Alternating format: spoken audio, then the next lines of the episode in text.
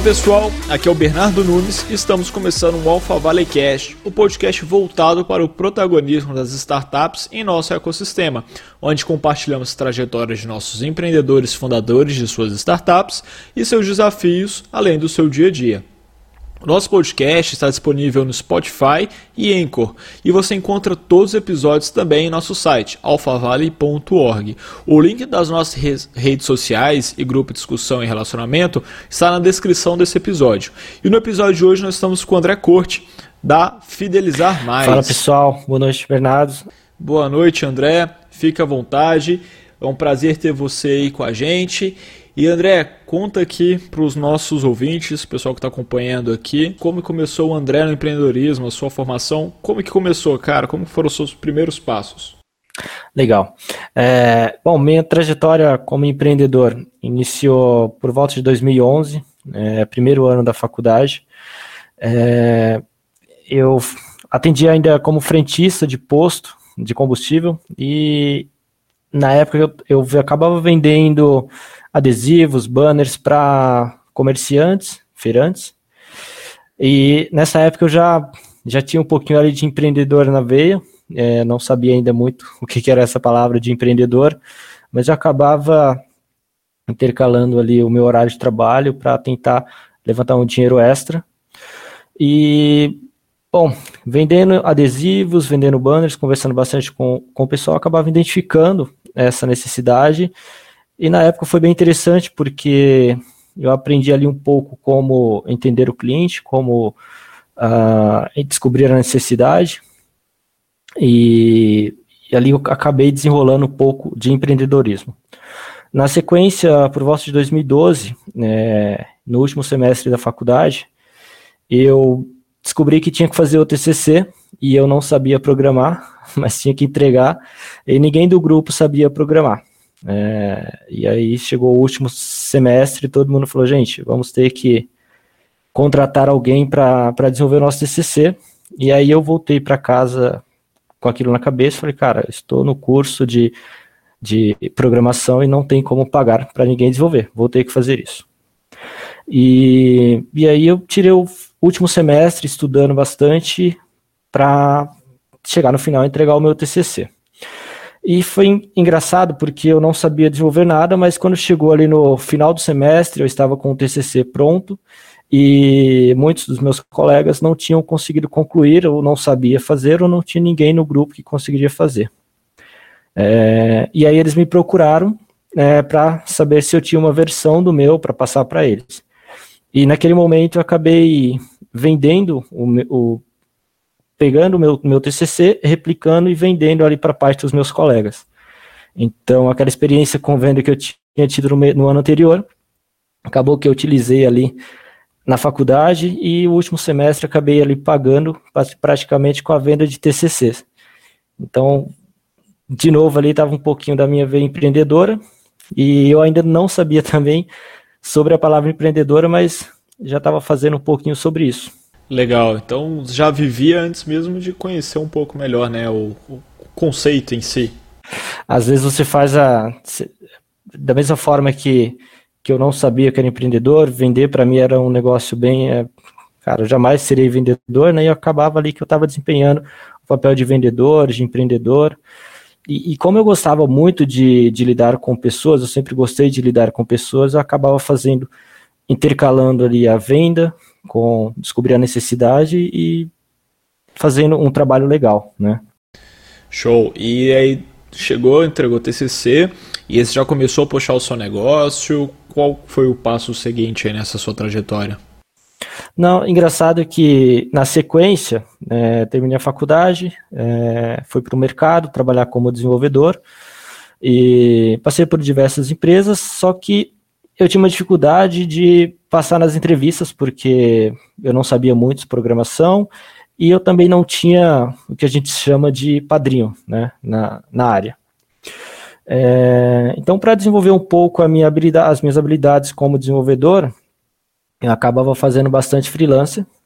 E na época eu criei, eu lembro que o meu primeiro cartão de visita que se chamava Coach Cobol, né, meu nome, eu tinha feito um, um curso de COBOL, falei, cara, vai ser de COBOL, acho que vai ficar bem legal, né? enfim. É isso, aí você está entregando a sua idade.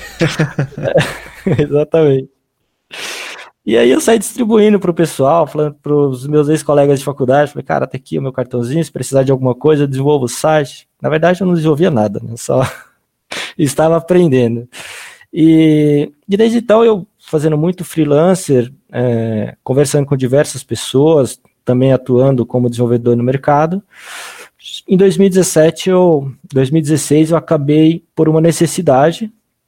É, todo dia eu, almoçava no restaurante e quando eu voltava para almoçar, o, o empresário sempre me perguntava, cara, trouxe, o cartãozinho? O caixa, na verdade. Sempre perguntava, trouxe o cartão de fidelidade e tal? Eu falei, cara, esqueci. E ficava nessa, todo dia eu esquecia. Até que um dia eu falei, cara, tem que desenvolver alguma coisa, porque não dá para ficar perdendo o meu almoço grátis, né? Eu poderia, décimo almoço, ganhar o próximo aí, não tô ganhando nada. E foi daí que surgiu a ideia de desenvolver um sistema de fidelidade. Na época eu trabalhava numa empresa de fidelidade aqui em Alphaville mesmo. E falei, bom, vou desenvolver alguma coisa. Passei o ano ali de 2016 nos meus horários vagos, meus finais de semana, desenvolvendo, trabalhando no sistema, não sabia o que, que ia daquilo, mas eu sabia que eu queria criar um programa de fidelidade para o pequeno varejo, né, para o PME. Enfim, chegou no final de 2017, 2016, é, eu estava com o sistema pronto e aguardando dar o dia 2 que eu tinha combinado com esse dono desse restaurante para implementar o programa no, no restaurante dele. E chegou dia 2 de janeiro ali, a gente implementou o programa de fidelidade uh, no restaurante e foi muito engraçado porque eu lembro que eu estava muito ansioso. Uh, primeiro dia a gente teve ali uns 30 cadastros de clientes pontuando no programa. E aí eu comecei a ver um. comecei a achar bacana, porque eu tinha colocado o primeiro negócio no ar nessa época. Eu nem sabia o que era uma startup, né? Engraçado, né? É, mas eu não sabia que era uma startup. E conversando com alguns colegas de trabalho, eu falei, cara, você está criando uma startup. Eu falei, tá, se vocês estão falando, eu estou criando uma startup, né? E aí depois eu fui pesquisar o que era uma startup e eu vi que realmente a gente estava criando, que eu estava criando uma startup. E e bom, desde então, a gente foi implementando em outros restaurantes, né? foi um pouco difícil, mas a gente conseguiu implementar em outros restaurantes. E foi assim que surgiu a Fidelizar, né? E qual que foi a estrutura inicial do time de vocês, André? Ah, cara, fui eu sozinho desde o...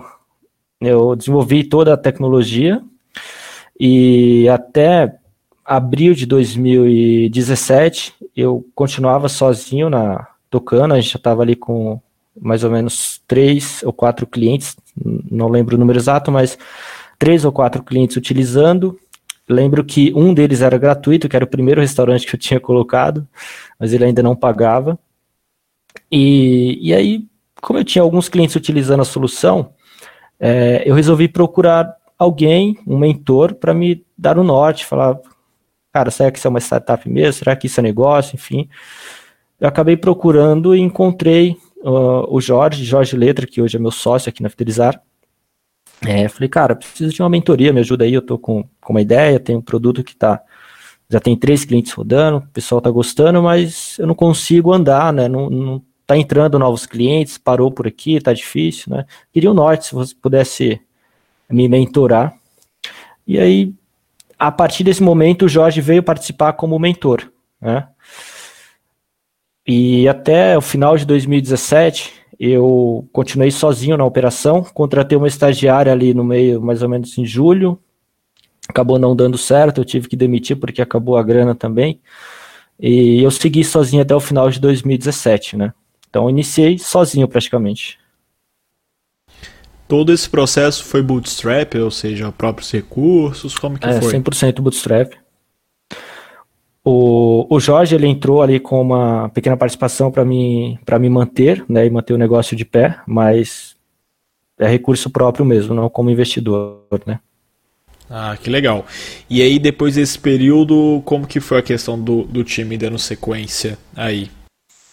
Ah, bom, em janeiro de 2018, é, eu trouxe. Em janeiro não, na verdade, novembro de 2017 então não encerrei o 2017 sozinho, encerrei com mais uma pessoa. Em novembro, novembro de 2017 eu trouxe mais uma pessoa que veio me ajudar na parte do marketing e iniciamos 2018 com essa pessoa e eu trouxe mais uma pessoa para me ajudar na parte financeira, que foi quando o, a gente começou a ter alguns clientes a mais. Então, uh, até, até dezembro de 2019 nós tínhamos 2018 nós tínhamos três pessoas no time.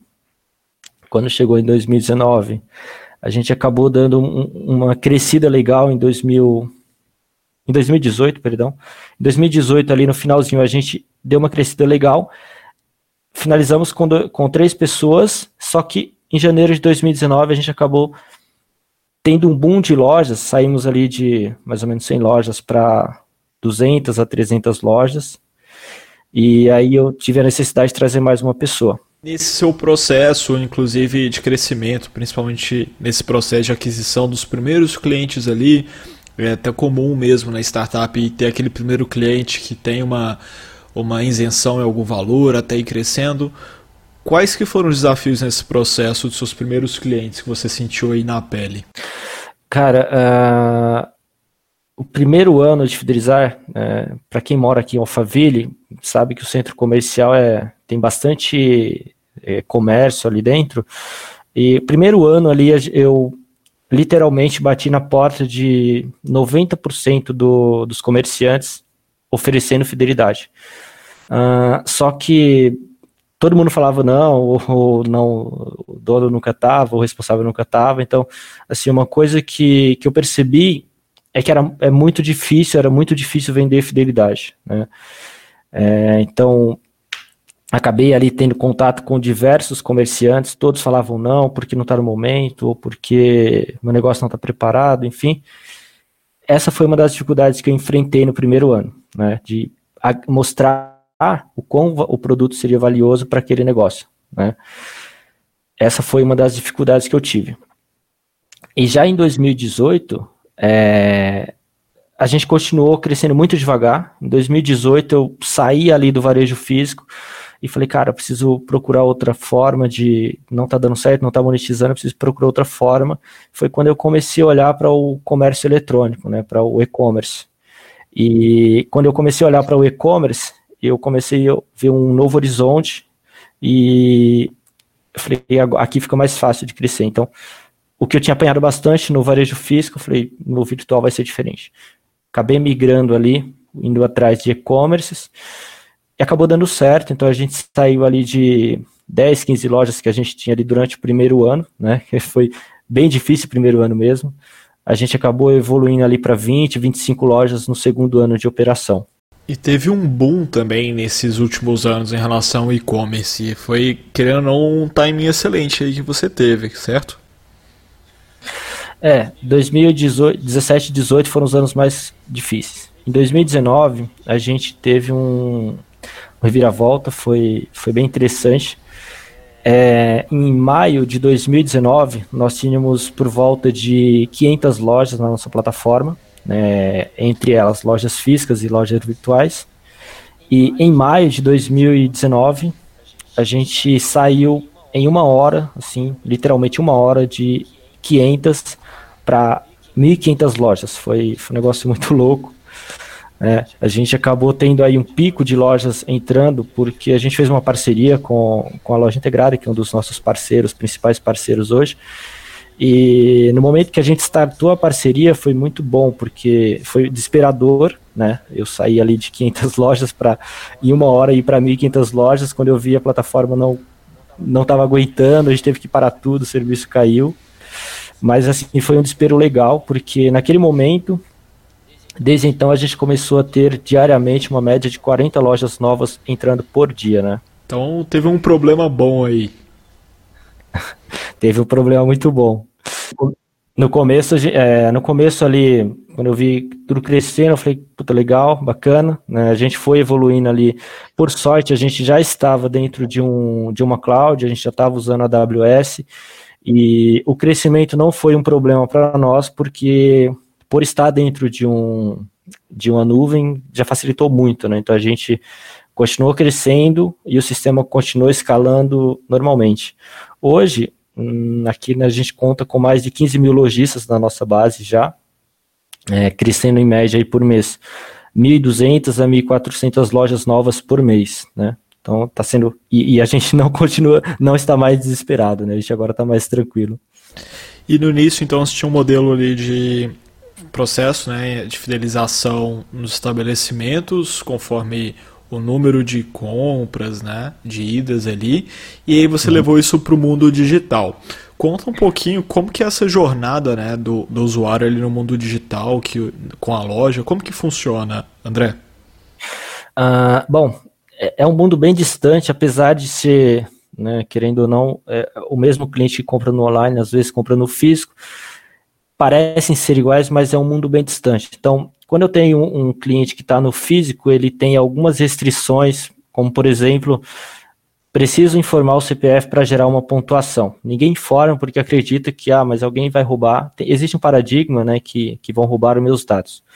Quando eu mudo e olho para o e-commerce, é diferente, porque eu já sou obrigado a deixar meu CPF, meu e-mail, meus dados dentro do meu, no meu cadastro lá no e-commerce. Então, quando a gente migrou para o virtual, foi muito engraçado porque eu tinha, eu tinha um problema no varejo físico que era captação de dados, fazer com que esses clientes se cadastrassem para que a gente realmente fidelizasse eles, mandando uma comunicação. Quando eu fui para o virtual, isso não existia mais. Então, eu hoje eu conecto a um e-commerce, é, a gente tem formato plug and play aqui, então uma loja instala o nosso aplicativo, automaticamente a gente tem acesso a essa loja através de APIs a gente importa os dados dessa loja de forma automática. Então, automaticamente, aquele cliente que se cadastrou no e-commerce, ele já vai receber uma comunicação de boas-vindas, ele já vai receber um e-mail de feliz aniversário, sem precisar fazer um segundo cadastro dentro do programa de fidelidade. E assim, isso foi muito importante, porque a gente não a gente tinha uma dificuldade muito grande de fazer isso no varejo físico acontecer, né? No virtual, por ser um público que já está habituado à tecnologia, para ele já é normal, já é comum que eu receba comunicação, receba comunicação naquela loja, ah, em alguns casos receba um feliz aniversário, então para ele não vai ser um paradigma, né? Para ele já é normal. E nesse seu processo de aquisição e expansão, o que, que você faria diferente do que foi feito na, nessa sua trajetória? Cara, eu reduziria o tempo de, de teste, né? É, no começo, como eu te falei, eu fiquei um ano ali batendo na porta do varejo físico, insistindo. É, hoje, olhando para trás, aqui na Fidelizar, quando a, hoje, quando a gente vai desenvolver uma nova feature, uma, um novo produto, a gente, a gente inova bastante. Então, a gente primeiro faz o marketing, divulga e vende primeiro para desenvolver depois. Então, Hoje, quando eu quero desenvolver uma nova feature para o programa de fidelidade, eu vou lá e falo, divulgo nos meus clientes mais próximos ou parceiros, falando, olha, agora a gente tem uma feature XPTO, e se tiver adesão, a gente desenvolve. Então, eu faria diferente do que eu fiz lá no início. É, primeiro, eu vendo, eu faço o MVP, né, que é entregar o mínimo viável mesmo. No caso, a gente não entrega nem o mínimo viável, a gente vende primeiro e se realmente tiver demanda, a gente vai lá e desenvolve. Faria isso diferente. E hoje, quais que são as principais métricas que você utiliza aí para guiar, fidelizar mais? A gente usa é, número de novos clientes, né? A gente, os principais KPIs que a gente tem aqui é crescimento de clientes, é, parte financeira, então a gente está sempre olhando aí se a gente está crescendo financeiramente, se a gente a gente brequivou já há, há um ano já, então é importante que a gente continue crescendo. E quando a gente não está crescendo, a gente também está olhando churn, a gente está olhando é, novos clientes que tiveram no mês, tá? Mas os principais ali é churn, é, novos clientes e financeiro, tá? Legal. E quais são os próximos passos que você vê para fidelizar mais? Ah, bom, a Fidelizar ela nasceu como um programa de fidelidade para o PME. E hoje ela não é só mais um programa de fidelidade. Hoje a gente é um hub de soluções para e-commerce. Né? Então, quando eu estou no varejo físico, é, é importante eu, né, eu olhava ali vender um produto fi, é, de, de fidelidade, muito importante, tem um cliente ali específico. Quando eu vou para o online, eu tenho uma gama de, de demandas, né? E aí hoje eu tenho aqui na Fidelizar, por exemplo, a gente tem a ferramenta de captação de leads com gamificação, a gente tem uma ferramenta de gestão de tráfego de afiliados e a gente tem a ferramenta de retenção de clientes, que é o programa de fidelidade. Então, é, a gente vê que ao invés de eu ter um produto só nichado, eu tenho diversos produtos que eu vou fazendo, eu vou evoluindo é, imagina um cliente está entrando no e-commerce, cadastrando agora, ele não pode, porque ele não tem condições e porque ele também não tem base de clientes para ter um programa de fidelidade. Então, ele inicia com a ferramenta de captação. E aí depois ele traz um afiliado, ele vai para uma segunda etapa, que é a ferramenta de gestão de tráfego de afiliados. Uh, e depois que depois que ele fez todo esse processo, captou cliente, aí ele vai precisar de uma ferramenta de retenção. Então, hoje a Fidelizar, por ela ser um hub de soluções, a gente pega, a gente ajuda o lojista ali de ponta a ponta, desde a captação até a retenção. E eu vejo que assim, é, a gente vai cada vez mais melhorar esses produtos para agregar mais valor para o nosso cliente, né? E para o ouvinte que está escutando a gente, que está acompanhando aqui, que é um empreendedor aqui da região de Barueri, Alphaville, Santana, qual conselho que você daria André, pensando desde o empreendedor que está ali querendo dar seus primeiros passos ou aquele que está com um desafio em mãos? Cara, persistência é, e foco. Tá? É, é, essas são duas palavras que, que eu carrego comigo desde, o, é, desde os meus 18 anos. Né? Então você tem que ser persistente, porque empreender às vezes é gostoso, mas é doloroso, né? E se você não tiver foco, você vai ter. Hoje, como eu te falei, a gente é um hub de soluções, mas a gente nasceu focado em um produto e a gente só conseguiu chegar hoje onde nós estamos porque a gente focou, né? No nosso cliente, focou um único produto, a gente conseguiu fazer com que esse produto escalasse, e aí depois a gente foi vendo soluções, soluções que a gente poderia agregar. Então, uma coisa que eu falo é, cara, seja persistente, porque né, não vai dar certo de primeira. A Fidelizar a gente quebrou duas vezes antes de chegar aqui, né? Então não foi fácil, a gente quebrou, continuou. E focar. Primeiro você tem que fazer uma coisa dar certo. Depois que você fizer uma coisa dar certo, aí começa a ver outras coisas que pode dar certo, que podem complementar aquele negócio, né? Então, é isso. Eu diria que muita persistência, foco, e aí depois você vai vendo que as coisas começam a se encaixar, e aí você vai entendendo é, o que mais você pode agregar no teu produto, pode agregar para o teu cliente. É isso. E o Alpha Valley Cash vai ficando por aqui. Obrigado você que nos acompanhou e pôde conhecer melhor a história da Fidelizar Mais e a trajetória do André. Não deixe de acessar o nosso site alphavalley.org. No nosso site você encontra os outros episódios do podcast, informações sobre as startups e empresas do nosso ecossistema, além de um link para participar do nosso grupo de relacionamento e discussão. Encontro vocês no nosso próximo episódio. Muito obrigado, André. Muito obrigado, Bernardo. Obrigado, pessoal que está ouvindo aí. É, queria agradecer aí pela oportunidade de estar fazendo parte desse ecossistema, por poder é, estar compartilhando um pouco aqui da minha trajetória. E fico à disposição aí se alguém quiser bater um papo, me conectar no LinkedIn, procura André Rodrigues Corte lá no LinkedIn, vai me encontrar.